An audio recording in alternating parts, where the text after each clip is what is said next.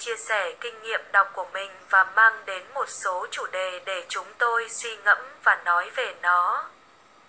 Hôm nay, tôi đến để chia sẻ với các bạn một trong những khoảnh khắc tuyệt vời mà Chúa là Chúa và không nợ ai lời giải thích về những gì mình làm hoặc không làm nhưng vì là một người cha tốt và là một người hướng dẫn rất xuất sắc vì cũng là một người bạn.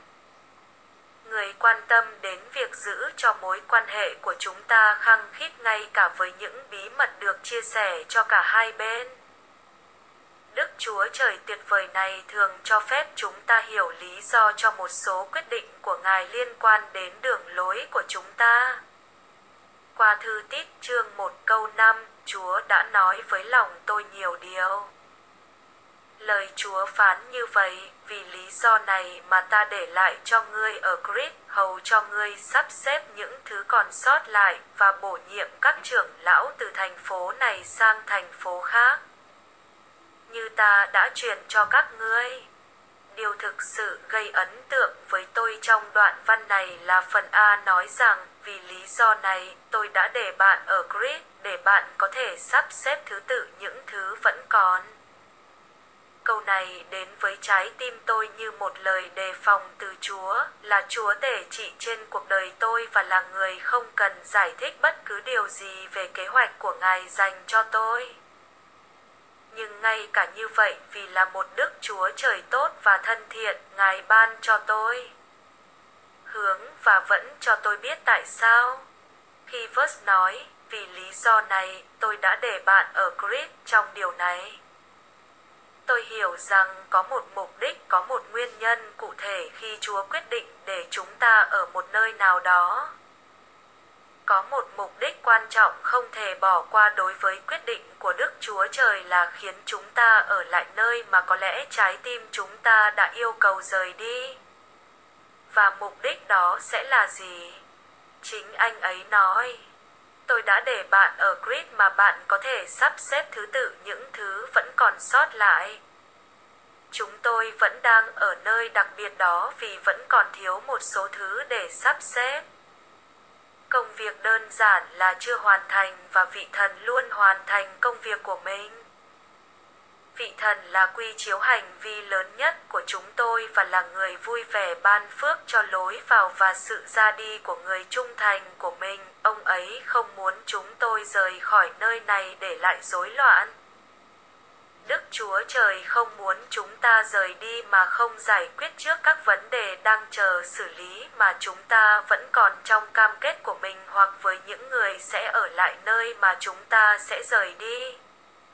Do đó, chúng tôi cần phải ở lại một thời gian nữa để sắp xếp tốt những gì còn tồn tại. Để sắp xếp tốt những gì vẫn cần phải trở nên dễ chịu trước mặt đức chúa trời. Để cuối cùng ngài có thể kết thúc chu kỳ này và kết thúc sự tham gia của chúng ta bằng một chiếc chìa khóa vàng ban phước lành của ngài và để chúng ta giờ đây không còn ở lại nữa mà phải ra đi rời đi đến một nơi ở mới theo nghĩa đen hay nghĩa bóng, bởi vì có thể xảy ra trường hợp nơi chúng ta đang ở hiện tại bị biến đổi đến mức trông giống như một nơi khác chúng ta vẫn ở chỗ cũ. Nhưng cảm giác thì thay đổi, bởi vì chính nơi này đã biến thành một nơi hoàn toàn khác được đổi mới trong Chúa. Tôi chỉ có thể nói với bạn điều này, nếu Chúa bảo bạn ở lại thì hãy ở lại hãy tin tưởng làm những gì cần làm sắp xếp những gì còn lại. Nhiều bạn đã hoàn thành. Sự hao mòn có xảy ra nhưng hãy chú ý đến những gì còn lại. Hãy làm như Ezesia, củng cố bản thân trong lời cầu nguyện. Trong một ngày khó khăn cho Ezesia, theo lời của ông trong Esai chương 37 câu 3, ông nói vì con cái gần đến ngày sinh nở và không còn sức để sinh ra chúng nữa. Đối mặt với tình huống này, Ezesia nói với nhà tiên tri Esai và hỏi tiên tri cầu nguyện cho phần còn lại còn sót lại. Nó có trong Esai chương 37 câu 4 phần B. Ở đây, chúng ta học được ở đây rằng khi quá trình đơm hoa kết trái, khi quá trình sinh nở kết quả mong đợi của công việc vẫn đang được tiến hành. Nhưng tại thời điểm đó, điều đó là cần thiết.